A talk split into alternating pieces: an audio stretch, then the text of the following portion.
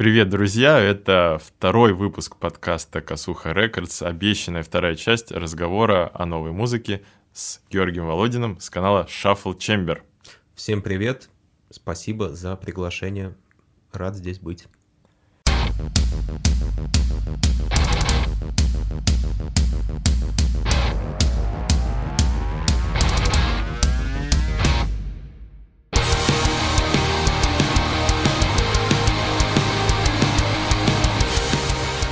Сегодня с вами, э, как я уже сказал, э, авторы двух музыкальных каналов, говорим о музыке, которая вышла э, весной, в феврале, в марте, апреле, мае, июне. В общем, от всем том, что мы могли пропустить. Во-первых, потому что не все музыкальные стриминги эту музыку сейчас предлагают, не все лейблы остались в России.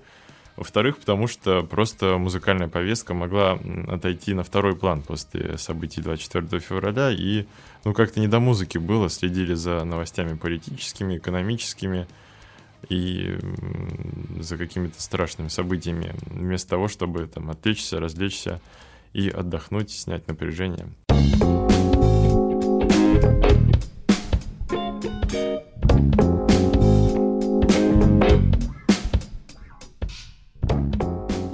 Сейчас мы поговорим о том, что стоит слушать, что не стоит слушать, что нам понравилось, что не понравилось. Эм... Георгий, какое, может быть, музыкальное событие тебя, в принципе, потрясло, на какое ты призываешь обратить внимание, что из того, что вот приключилось э, поздней зимой и весной, тебя впечатлило? Да, на самом деле в этом году вышло несколько альбомов, которые я ждал. Угу. Уже, и... уже вышли, да? Уже вышли, уже да, уже вышли. И на самом деле как бы ожидания были завышены, и в mm-hmm. большинстве случаев эти ожидания оправдались. Вау. Wow. Первое — это РХЧП, Red Hot Chili Peppers. И я mm-hmm. видел твой, э, скажем так, мягко говоря, некомплиментарный пост. Некомплиментарный пост, да. да. По отношению к этому альбому, о, об этом альбоме. Мне пластинка понравилась, потому что, ну как вообще я оцениваю, понравилось или нет. Угу.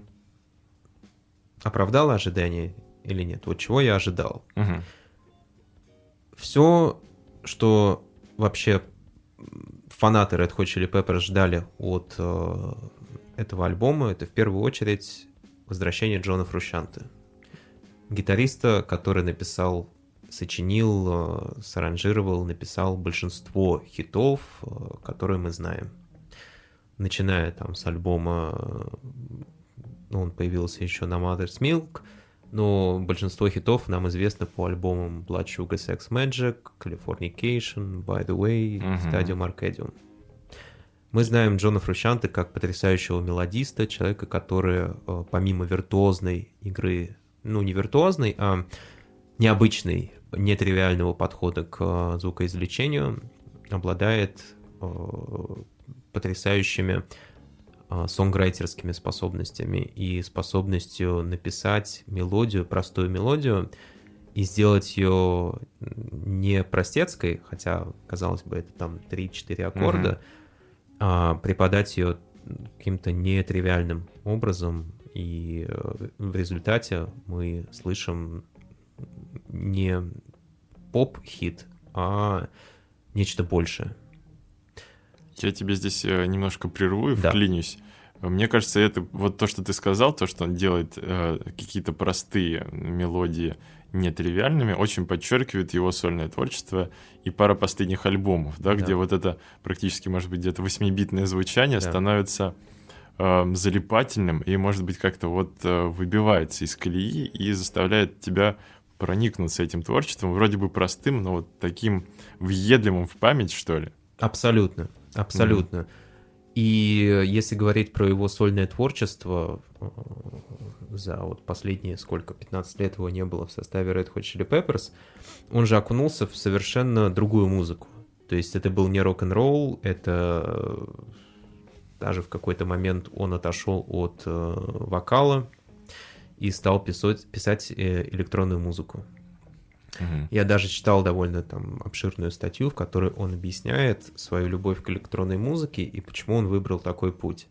Вот если послушать э, его первые, нет, не первые, а сольники после 2009 года, после Империана, о- это же совсем не рок, это не гитара почти, гитара там где-то в 20% случаев слышна.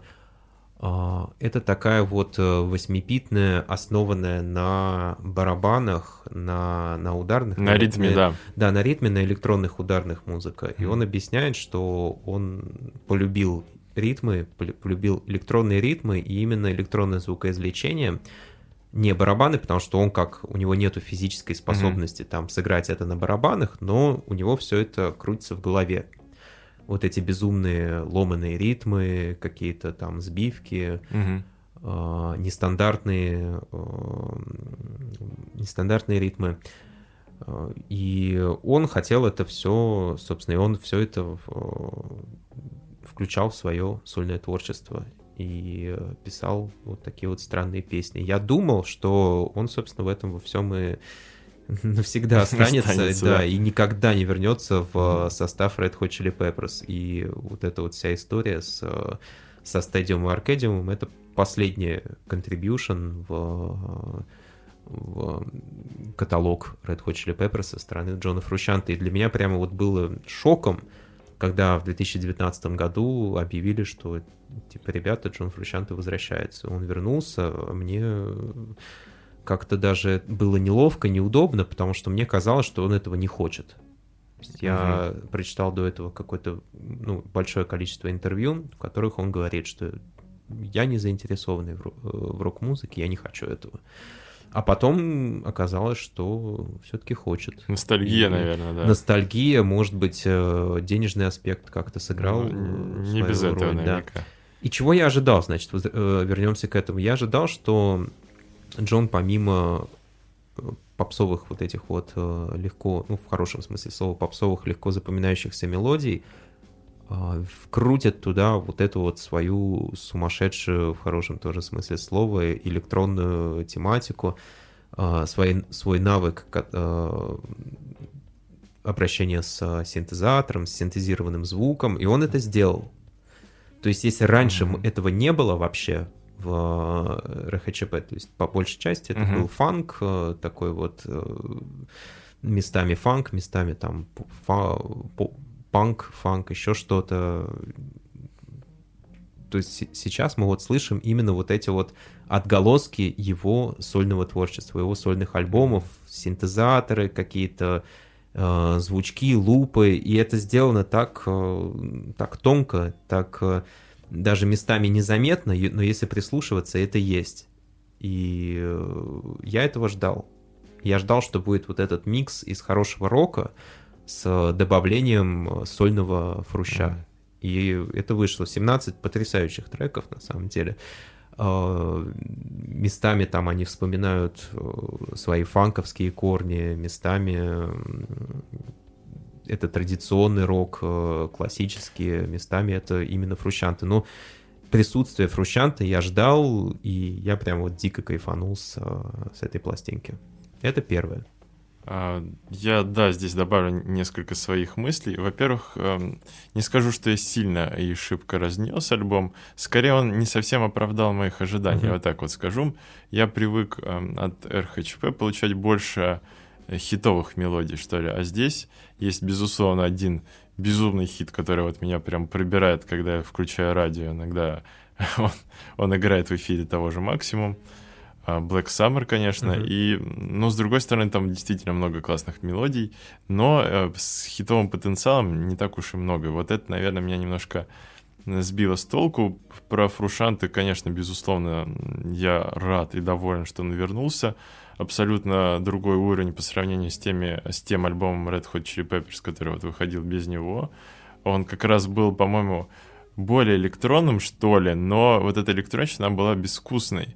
И Да. это было какое-то пластиковое звучание РХЧП, которое было непривычно. Здесь уже видно, что приходит человек, вернулся человек, э, Знает, что он который, делает. да, знает, что он делает, и как правильно адаптировать эту музыку в ту. Мгм. Вот такой, наверное, я хотел добавить посыл, но в целом я вот тоже соглашусь, что больше отводит к классическому року почему-то меня этот альбом, когда я включал какие-то элементы The Who, uh знаешь, вот что-то такое вот, э, может быть, даже Led Zeppelin местами, вот такие старые проигрыши имели место, и, ну, с одной стороны, конечно, мне понравились, с другой а, показалось, что это не совсем не совсем про это время, и ребята просто джемятся, угу. получают, безусловно, кайф от этого, но а, я почему-то ожидал чуточку больше от этого альбома. Вот, а, такое мое мнение. Кстати, небольшой инсайт добавлю. А, в связи а, с проблемами, в перебоями в работе канала Косуха в последнее время, который, к счастью, вроде бы возобновился, возобновил свою работу сейчас, лежит зачехленное интервью с человеком, с российским человеком из Калифорнии, который помогал этот альбом оформлять э, с визуальной точки зрения. Mm, ничего себе. Да, обязательно его, это интервью обработаю э, в июне, я надеюсь, да, как обещал, и представлю всем почитать. Довольно интересный материал. Ну, в первую очередь, скорее о судьбе человека, который просто в Питере работал э, видеомонтажером каким-то по заказу, а потом чуть чуть усилил свои э, навыки и оказался в Америке и в студии Warner, где, я так понимаю, что и происходит все самое веселое. Если не ошибаюсь, Warner же, да, по-моему. Да, Warner Music. Uh-huh. Вот, так что ждите это интервью. Павел Суслов, по-моему, его зовут. Э, интересный молодой человек, очень общительный, прекрасный, приятный в общении. Рассказал о работе с РХЧП и другими исполнителями. Кстати, с Black Keys он тоже работал. А, на последнем Не альбоме. понимаю эту группу. Вот, давай Кстати, тогда... писал об этом. Да, не, я помню тоже этот пост небольшой, ты такой анонсик кинул, что вот не понимаешь, что это, по-моему, какая-то бесконечная, бесконечный блюз. Блюз-рок какой-то да, такой ну, гаражный, да. Да, и ты скажешь, что он бесконечный, как-то вот, как будто у него непрерывистый. Давай вот плавный мостик у нас как раз оказался э, к альбому, который мы не поняли. Я думаю, что ты, наверное, тоже его не понял. Э, как, э, как ты реагируешь на Black Kiss, на последнее их творчество, а, на последний альбом, который я забыл, как называется, хотя мне нельзя это делать, потому что я человек, обладающий футболкой Black Kiss. Ну, ничего страшного. Да как тебе сказать, я не, ска... не скажу, что я просто фанат, и не скажу, что я много их слушал. Но то, что я слушал, а я старался именно проходиться по дискографии, для меня это какая-то вот ну, не особо вариативная и разнообразная история. По большей части это вот, э, несколько аккордный блюз, гаражный рок. Я не говорю, что это плохо, опять же, я не люблю так э, утверждать. То есть я могу сказать, что это говно, но надеюсь, что люди будут понимать, что это шутка. А, просто мне это не нравится. Uh-huh. Вот. То есть я не вижу в этом разнообразия, хотя я там слушаю Radiohead, сегодня я пришел в футболке Slayer, эти группы нельзя обвинить в многообразии. Это точно. Но просто не, как, как говорят в Америке или в Англии, not my cup of tea. Не мое, mm. не мое. Да, нашел я, как называется этот альбом, Dropout Boogie он назывался. Mm-hmm. Uh, меня действительно сначала первый релиз, который вышел, песня Wild Child, такая фанковая, может быть, даже летняя прямо по вайбам, по ощущениям, по своим характеристикам. Я думал, что все, вот это сейчас будет возвращение um, того самого альбома, который вот взорвал тогда все мозги в 2011 году, но нет, увы, этого не произошло. Так, это одна песня Wild Child, мне кажется, так и осталась вот единственным каким-то элементом прошлого. В остальном, как ты действительно сказал, это какой-то однообразный блюз-рок, потому что Блэкиста раньше любили за то, что они привносили какие-то новые элементы, диско-мотивы, может быть, э, заимствовали что-то от вот, root, American root music, uh-huh. в котором, кстати, они получили Грэмми, по-моему, в прошлом году за альбом каверов вот этих вот э, старых Э, исполнительный из э, дельты реки Миссисипи, но, в общем, как-то это не повлияло сильно. Я думаю, это перезагрузит их эм, более попсовые работы, но не помогло. Мне кажется, что это все осталось э, все, скорее даже не то, что осталось, это немножко ухудшилось, превратилось в какую-то действительно однолинейную музыку, которую вот сложно разбить на какие-то яркие теперь моменты. Вот в лучшем случае одна яркая песня с альбома, и то, которая там на том пиковом альбоме, может быть, она была бы там где-то среди а, завершающих Мгм. композиций. Возможно, мне стоит более внимательно послушать дискографию Black Keys. Нет, лучше этого не делать. Нет, ну на самом деле так, до 2011 года, да. Мгм. Тогда, возможно, твоя группа, Хорошо. твое, может быть, представление о группе останется в каком-то хорошем ключе, а так есть подозрение. Что еще тебе не понравилось из-за того, что выходило, может быть, вспомнишь? Ты знаешь, вот так вот на вскидку не вспомню, а могу сказать, что мне нравилось. Давай, давай, что Да. нравилось еще из последнего. Пусть наши Я не слушатели- фанат группы Пласибо, Мгм. но они, хотя я их уважаю, и я там слушал их несколько альбомов, э, скорее я не совсем знаком с э, творчеством, которое находится в середине, но ранние альбомы я слушал довольно внимательно, и вот последний альбом я решил послушать, и залетело.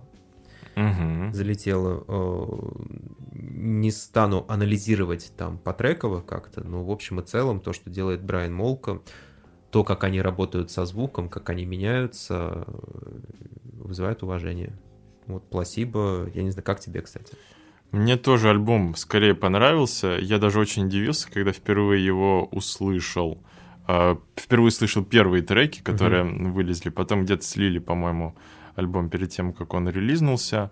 И мне вот понравилось то, что он отдает классическими плейсибо вот, из конца 90-х. Это такой постгранж, да, и с каким-то британским акцентом, который тоже имеет место быть. Такой лиричный получился альбом. а, Очень ровный, линейный, и вот нет каких-то перебивок, знаешь, вот этих американских горок. Вот чисто, чистокровная плейсиба в каждом треке, может быть, какие-то более хитовые песни, какие-то чуть менее, но вот это та музыка, которая, скажем так, на которой мы взрослели и мужали в Да. 2000-е годы. Ну вот, Да. И это понравилось тоже, да. Джек Уайт. Джек Уайт выпустил альбом, точно, и выпустит и еще один, да. да. еще выпустить миллион альбомов. Э, Мне нравились White Stripes Мгм. до поры до времени, пока я не понял, что явно Джек Уайт в рамках White Stripes чувствует себя не очень уютно, ему немножко тесновато. Мне кажется, это в целом проблема гаражной музыки. Вот если возвращаться Да. опять к Black Keys, э, есть какой-то момент, когда гаражные исполнители понимают, что, блин, мне кажется, мы делаем одно и то же, ребята, и пора распадаться. Ну или там делать шаг в сторону. Да. Он экспериментатор, он Да. любит работать со звуком, с различными инструментами, с э, ритмами Мгм. и немножко такой сумасшедший, как э, такой вот художник, сумасшедший художник. И явно трехаккордная э, с простой ритм-секцией э, э, White- история White Stripes ему не очень подходила. И когда я слушал его сольники предыдущие, я понимал, вот здесь вот чувак может себя выразить. Мгм. И как он выражал на том альбоме, так же и здесь. Мне это все очень импонирует и нравится. Вот эти вот все сбивки, какие-то сумасшедшие звуки, Мгм. скрежет и так далее, наложенные на вроде неплохую, непростую, э, несложную мелодию, которую зап- можно запомнить и напеть. Но вот именно его подход к аранжировкам, к звучанию э, очень, очень хороший. Да, вот ты сказал про скрипы и хрипы, я вспомнил отличный трек, по-моему, был Fear of the Down, а, Мгм. как, как раз в таком хоррор-стилистике, и там используется, а, я забыл, как называется этот инструмент, по-моему, советский инженер его изобрел. Да, да, да, вот как это... Мила- мила что-то, трон- Меланома, хотел я сказать. Но, Что, да, как мы- это называется? Да, очень, очень здорово это звучит, и, ну, казалось бы, да, кто бы мог подумать, что в 21 веке можно такую винтажную штуку применить, и ну, достаточно органично, да, вписался в рок-композицию, Мгм. добавил такой стилистики хоррорской. В общем, молодец, классный альбом, хотя у меня тоже к нему есть вопросы определенные. Возможно, вот м, где-то перегибы вот этого арт-рока, они присутствуют в этом альбоме, ну, Мгм. лично для меня. Хотя, вот, опять же, говорю, что выдающиеся какие-то интересные ходы — это всегда то, что мы ждем от Джека Уайта, и поэтому ждем еще один альбомчик от Да. него в этом году.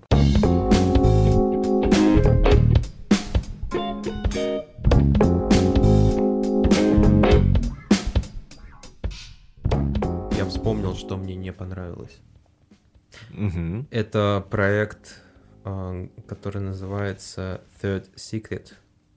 Так. Крис Новоселич из а, А, Нирваны. слушай, точно, точно. Я читал про него, но так и не послушал. Расскажи, что же там было. Значит, в этом проекте а, в составе Крис Новоселич, бас-гитарист Нирваны, гитарист Soundgarden и барабанщик Soundgarden, а, и две вокалистки.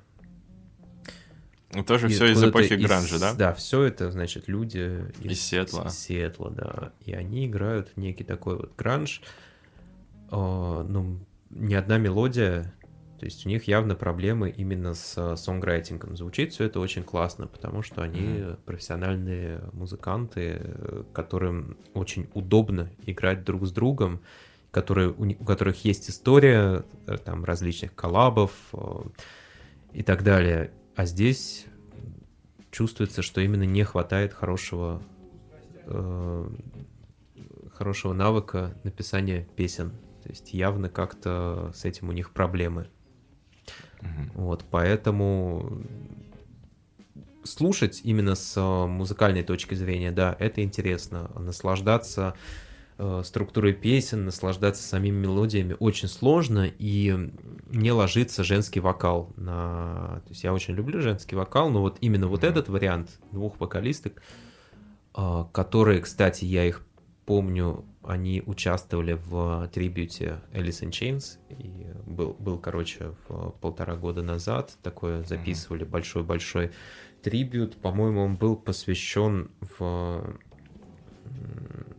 по-английски, induction, как по-русски, господи, внесению, внесению Alice in Chains Ага. в музей поп-культуры Сиэтла. А, даже так. И был большой такой помпезный концерт, в котором различные герои рок-сцены делали каверы на песни Alice in Chains. Мгм. таким образом отдавали им дань уважения. Там был Марк Ланиган, там был тот же самый, там все вот эти вот ребята из Soundgarden, из Мгм. Pearl Jam, и э, там Металлика даже была, и вот делали кавер на Alice in Chains, вот эти две вокалистки, и Крис Новоселич как раз был на басу. И там очень интересный такой был э, видео, где показывают, как Крис гуляет по музею вот этого поп-культуры э, Сиэтла и смотрит на старые фотографии Нирваны. И у Потирает слезу. Да. ну, он так, да, меланхолично ходит, а вытирают сле- слезу скорее фанаты Да. Нирваны, любители Сиэтла. И те, кто смотрит Да. это видео. Да, да, Ага. я почти уже, почти вытирал слезу даже, да. Ну, ты упомянул, кстати, Ланагана. Как ты э, воспринял новости о его кончине в этом году? Смерть Ланнигана пришлась как раз на начало специальной операции, Да, там поэтому- буквально за несколько дней, по-моему. Буквально, да. там, по-моему, за день или за Мгм. два, поэтому я даже не успел это как-то осмыслить и Прочувствовать. прочувствовать, и скорее я об этом подумал спустя месяц, Мгм. когда уже известные события ам, как бы, они, когда они да. уже наступили, и когда Мгм. просто я успел миллион раз подумать про эти события, и мысли пришли к Ланигану, а, я даже написал колонку. Ланиган — это один из музыкантов, который э, в любом виде я готов, почти в любом виде я готов слушать, э, переслушивать, как его сольное творчество, его коллаборации с э, Queens of the Stone Age, с Мгм. его участие там в его первоначальной группе Screaming Trees. Для меня это такой ингредиент э, музыкальный, в данном случае вокальный, который меняет и улучшает любой, даже совершенно там, может быть, бездарно написанный трек.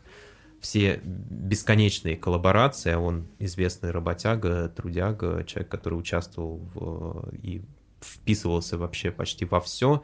Все эти коллаборации неимоверно доставляли его уникальнейший голос. э, В каждом треке звучал уникальный, он ну, вот реально улучшал. То есть он делал, делал, делал песню любую лучше, а если еще и хорошо песня написана, там, как в случае с uh-huh. э, некоторыми его сольниками, 2004 года Bubblegum, 2012 года Blues Funeral, там вообще просто 10 из 10. Вот, и то же самое с Queens of the Stone Age, когда на мой взгляд, лучшие... Лучшие альбомы, безусловно. Лучшие альбомы, да. Лучший альбом там один был, получается, этот Song for the Deaf. Uh, был именно с Ланиганом. Ну и вообще лучше, лучше лайнап Queens of the Stone Age, это Дэйв Гроул, да, этот самый Оливьери, Ланиган mm. и Джош Хоми. Это все было тогда. И, конечно, безусловно, очень грустно и печально, когда такие люди уходят. И когда ты понимаешь, что они могут еще сделать много чего. То есть, когда у них творческий потенциал не иссяк. Ну, известная история с э, ковидом, к сожалению, подкосила Марка. Я слушал недавно тут э, аудиокнигу Ланигана, он же выпускал а, свои даже так. мемуары. Ага. Полтора или два года назад он выпускал мемуары, в которых последовательно в хронологическом порядке рассказывает про свою жизнь, про творчество, mm. начиная с э, образования Скрементрис, э, тусовок в Сиэтле, Гранже, его наркотической зависимости, как он там кололся из одного шприца с Лейном Стейли, опускался на самое дно, тратил все свои деньги, которые он там зарабатывал в 90-е, вылетал на улицу, становился бездомным, но потом, как Феникс, возрождался обратно. Вот это вот все есть в этой книге. Она, кстати, еще и записана его голосом звучит максимально аутентично. Надо будет тоже где-то посмотреть, обязательно да. скинь мне ссылочку. Хорошо. Я слышал про эту книгу, но не знал, что она где-то доступна вообще. Она доступна, да, а, она доступна угу. на английском, и перевода нету, угу. вот, и доступен, по-моему, там где-то ВКонтакте, что ли, лежит его угу. э, прочтение. Да, для меня это, конечно, очень недооцененный музыкант. Безусловно, наверное, после смерти, как зачастую э, это происходит, о героях говорят больше и в более восторженных тонах. А, конечно, потенциал, наверное, не был весь реализован, но, на да. мой взгляд, он был не реализован даже вот в тот момент а, конца 90-х, 2000-х, начала. Там можно было что-то пошуметь и посильнее. Но вот на ну, разные обстоятельства. Был не в самом да, состоянии. да, вот именно что, да, медицинские кондиции, кондиции здоровья, наверное, не помогли. Я думаю, что за эти долгие годы наркотической зависимости он очень сильно подорвал свое здоровье. Ну, вот, и... и будучи уже чистым последние годы, угу. он э, все-таки, видимо, это сказалось, и э, в купе с э, вирусом привело к известным последствиям. Да. В купе или в купе, кстати, говорить? По-моему, в купе. В купе. В купе купе. Если мы французы, купе. то точно в купе. купе в купе. А, да, а, к сожалению, много исполнителей и музыкантов ушло в этом году. Может быть, даже больше каких-то известных трагических смертей, чем в прошлом. А, в прошлом выпуске мы говорили про Тейлора Хокинса, и там много электронных музыкантов, да, это и Клаус Шульц, и Вангелис, и кто только, да, в этом году не покинул музыкальный мир. Но все это люди, конечно, далекого прошлого, которые ну, к сожалению, уже большого следа в настоящем мало оставляют. Но, тем не менее, их музыка повлияла на нас, на современные э, процессы в музыке, поэтому, конечно, тоже будем помнить и переслушивать их творчество.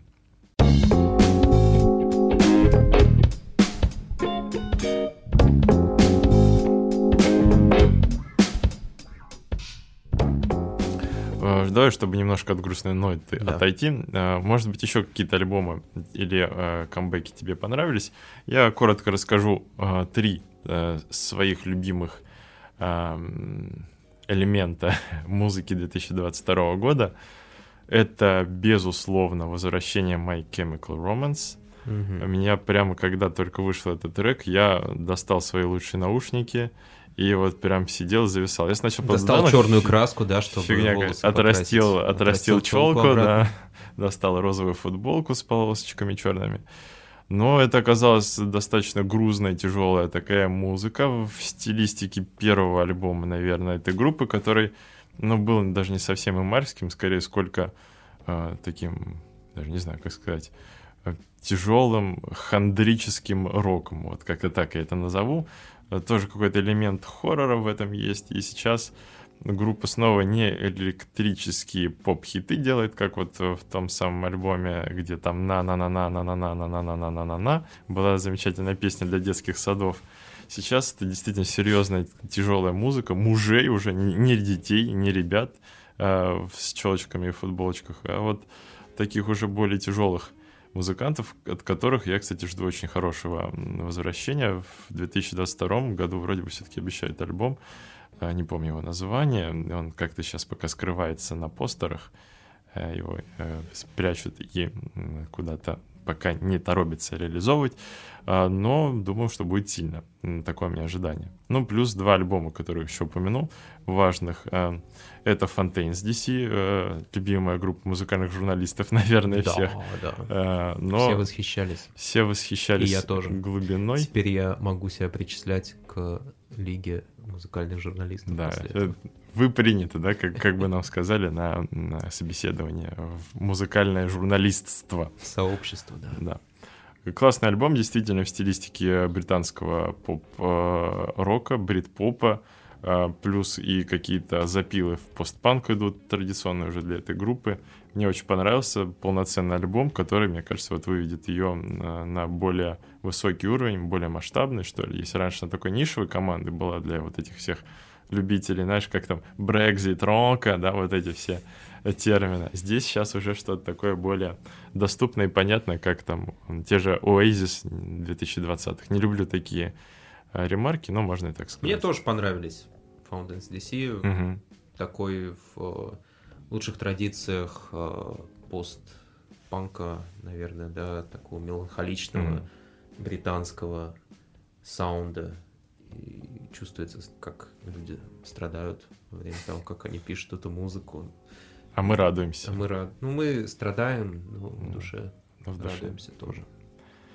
Да, и еще один альбом, который тоже можно послушать в России, как и Fontaine's DC, потому что этот лейбл не уходил из страны, поэтому доступен, скорее всего, будет и в Яндексе, и в Сберзвуке, если кто-то им пользуется.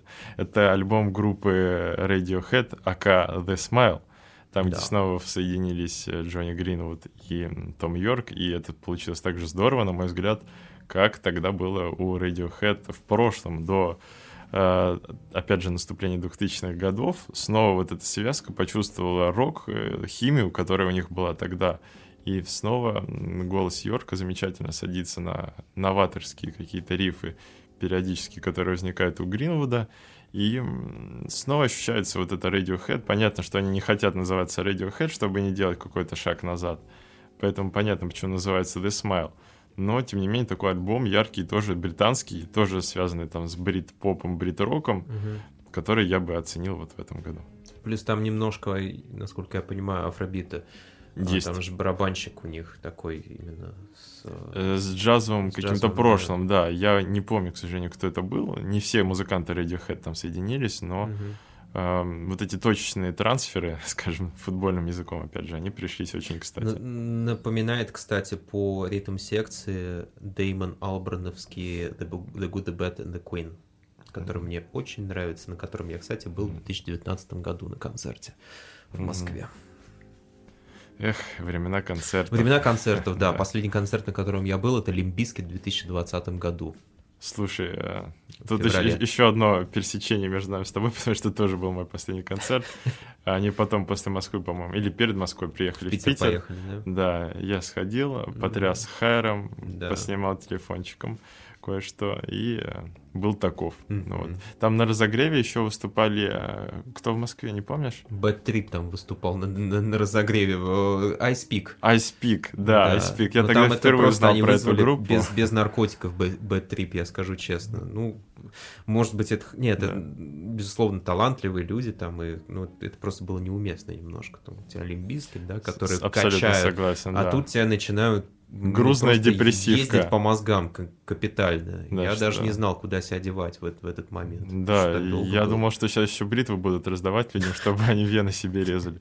Это было, конечно, не очень на разогреве, но приятное впечатление от э, ребят все равно осталось. Не от IC3PEAK а, а от да, Limp Bizkit, да. Ну ты прикинь, конечно. как классно в там условном 2001-2002 году мы любили Limp Bizkit, качались под них и мечтали, как Фред Дёрст когда-нибудь приедут в Россию. И вот мы на концерте.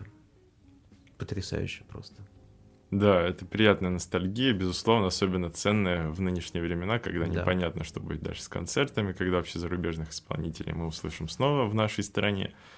Поэтому, ну, что можем посоветовать? Путешествовать вам, э, сохранять да. внутреннее спокойствие и ну, пожелать вам просто мира всем, кто это слушает в вашей стране, чтобы всегда все было спокойно и никакие э, агрессивные силы вас не терзали, ни внутренние, ни внешние. Да, я могу единственное, что от себя сказать, mm-hmm. уважаемые слушатели. Слушайте побольше разной музыки, разнообразной. Э, никого не слушайте, никого не бойтесь.